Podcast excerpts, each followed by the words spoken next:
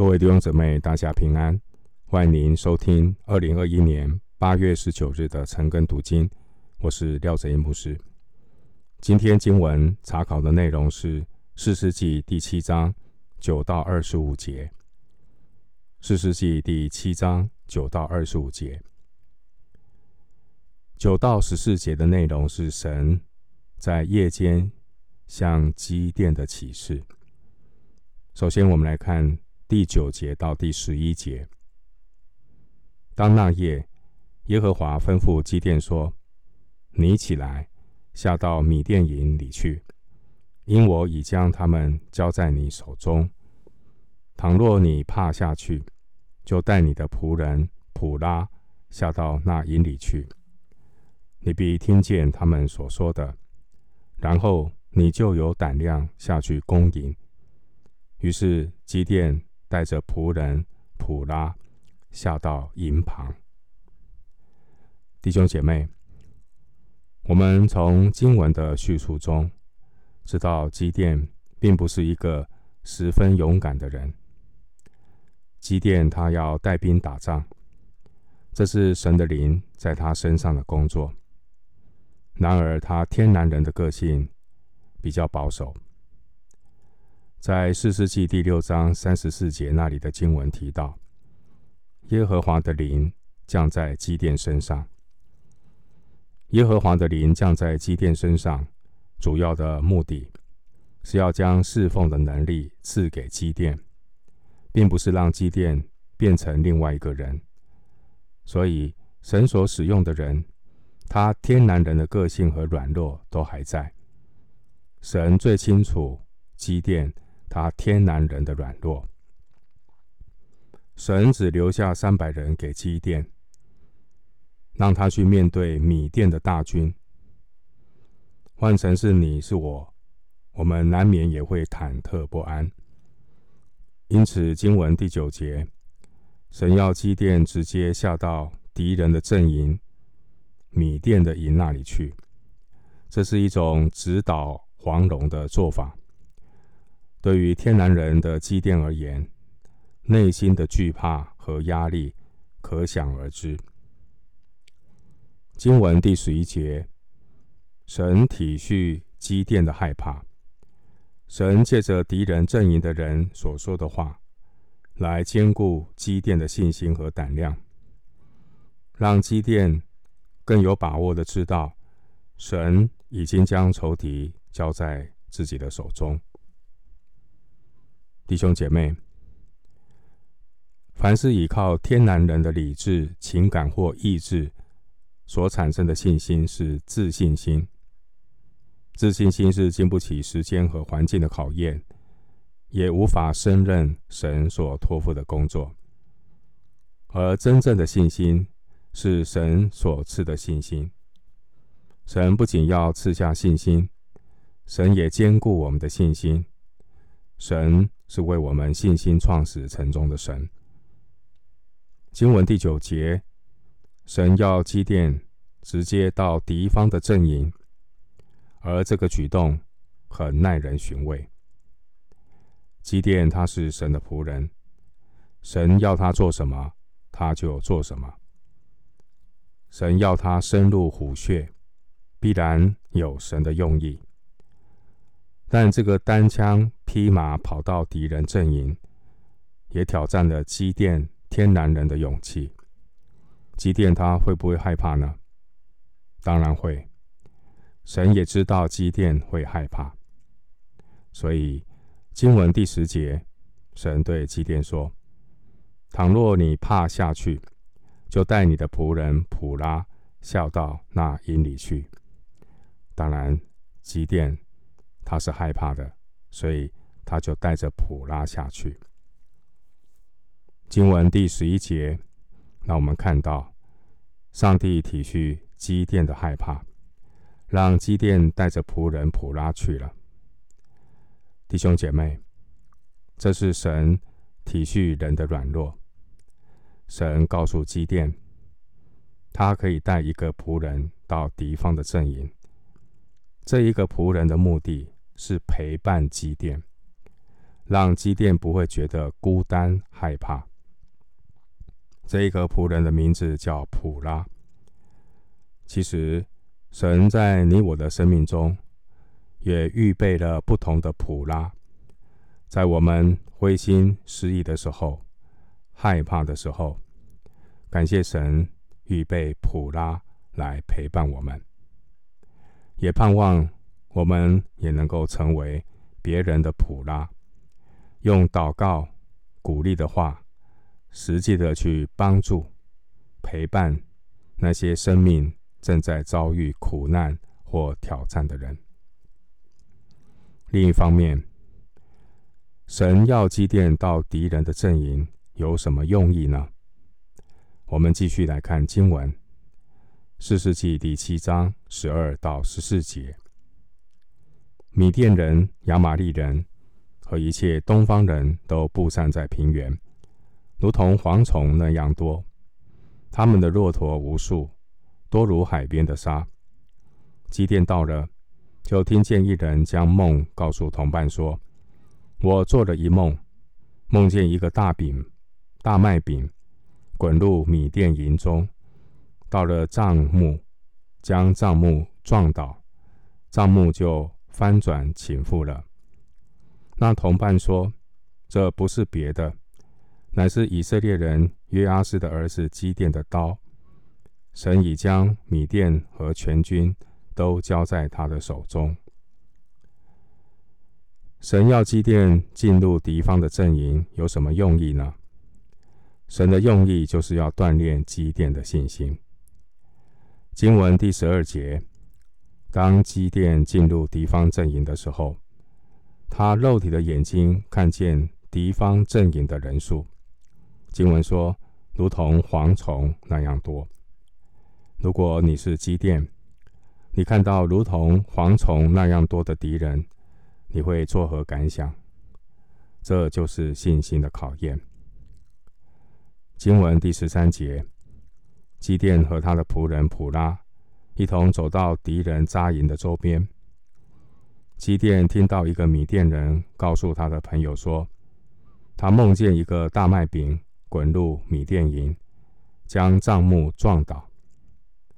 经文的第十四节，很奇妙的，那个做梦的朋友，竟然把这个梦境的意义说了出来，就是以色列人会打败米甸人，而他所说的话，竟然就这么刚好被基甸听到。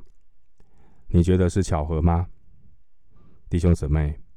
这不是巧合，这一切事情的发生，都是神要建立基甸的信心，因为基甸是带兵打仗的领袖，基甸的信心要坚固，他才能够勇敢的带三百人攻打米甸的十三万五千人的大军。经文第十三节所说的麦饼，这是用大麦做成的饼。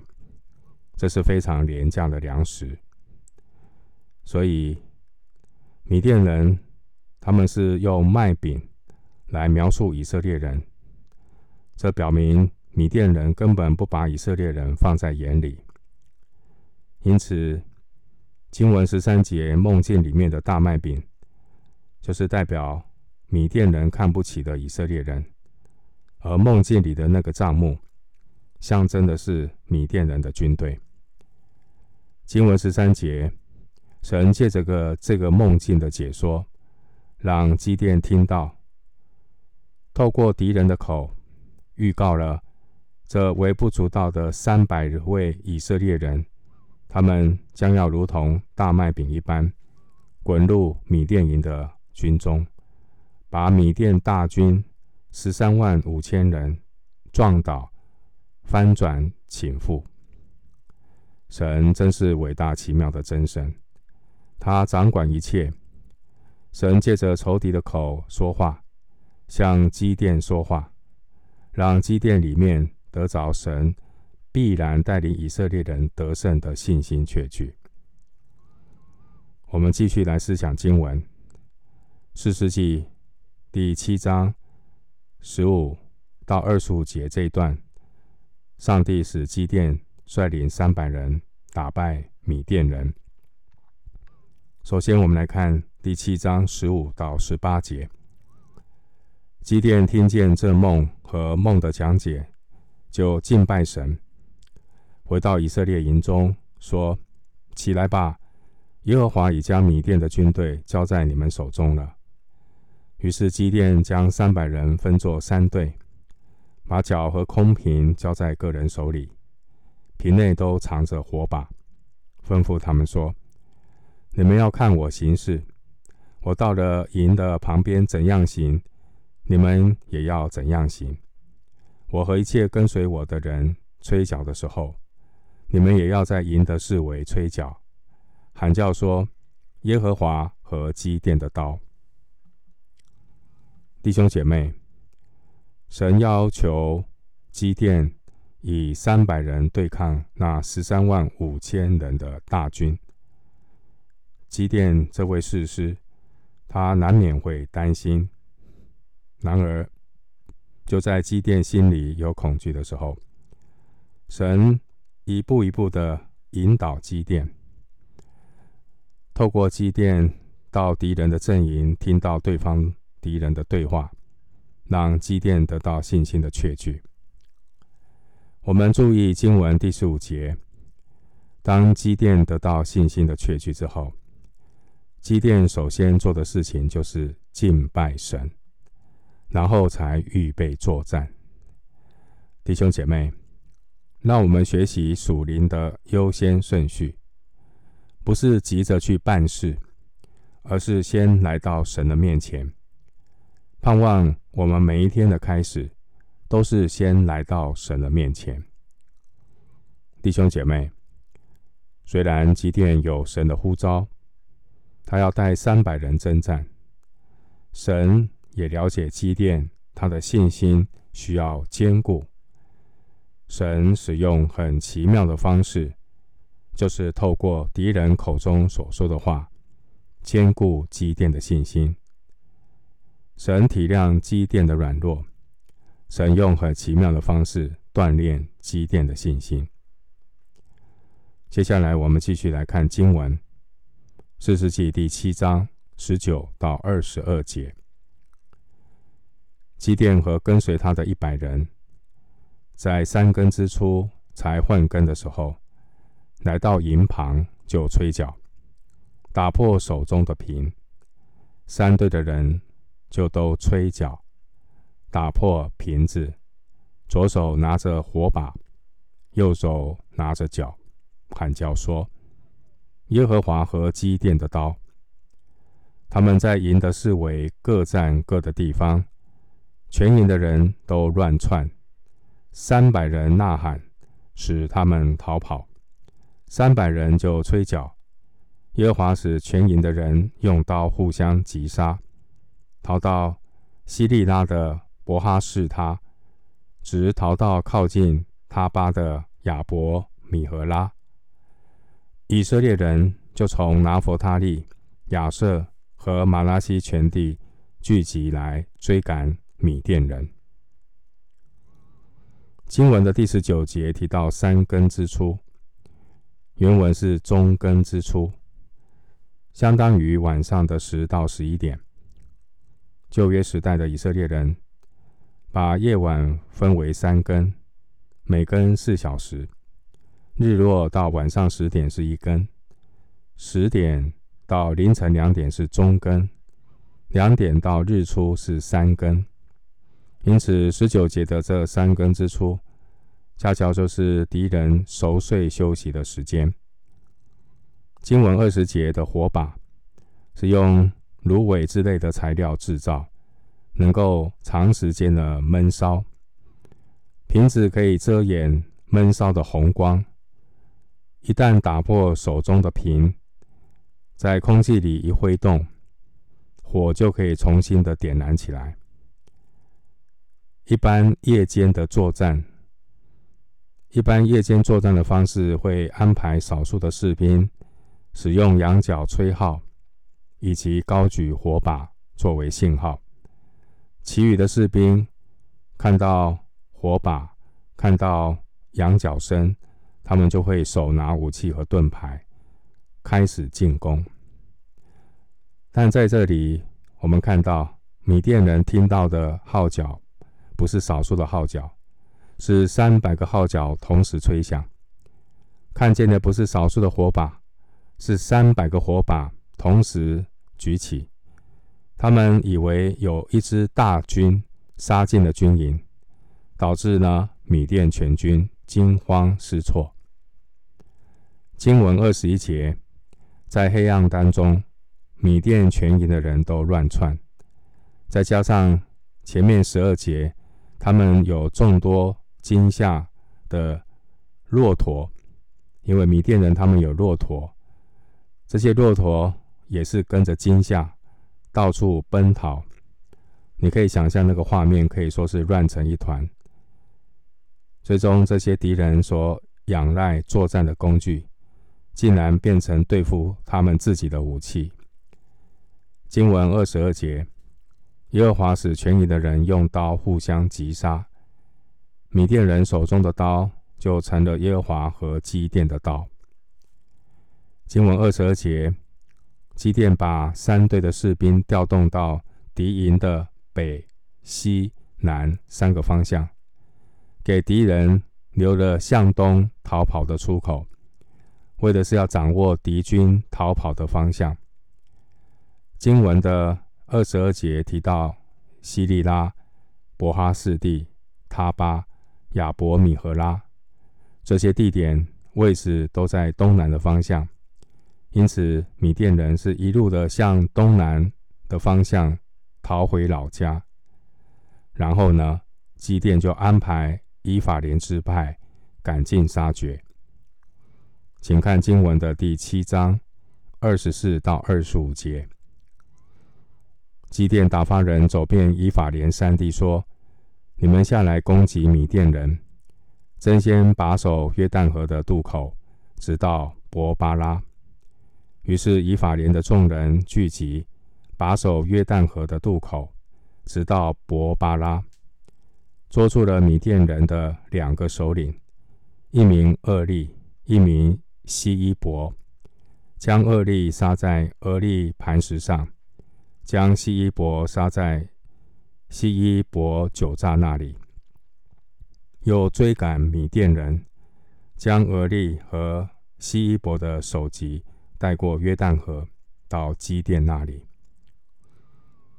经文二十四节提到以法莲支派，以法莲支派的人口众多，他们住在迦南的中部，离战场比较远，所以当基甸第一次呼召耶斯列平原附近各支派的时候，基甸并没有呼召离战场比较远的以法莲人。现在战争胜败已定，上帝借着基甸带领的三百勇士，打败了十三万五千大军的米甸人。当这些米甸人一路的往东南逃跑的时候，这个时候基甸呢，呼召南方的伊法莲支派的人。把守二十四节米甸人必经的约旦河渡口。经文第二十五节说，以色列人抓住的这两个米甸军队的首领俄利和西伊伯，敌人的首领被杀死，也宣告了这场战争的结束。以色列人靠神大获全胜。诗篇三十三篇十六到十八节。君王不能因兵多得胜，勇士不能因力大得利得救。靠马得救是枉然的，马也不能因力大救人。耶和华的眼目看顾敬畏他的人和仰望他慈爱的人。感谢主，盼望我们都能够在神的面前学习，让圣经的话教导我们。让我们的信心能够一步一步的成长。人非有信不能够得神的喜悦。上帝他体恤我们生命的软弱，他会及时的安排适合的人来陪伴我们，让我们的信心可以一步一步的增长。最重要的是，让神来使用我们。谢谢主。接着今天的经文教导我们信心成长的功课。我们今天的经文查考就进行到这里。愿主的恩惠平安与你同在。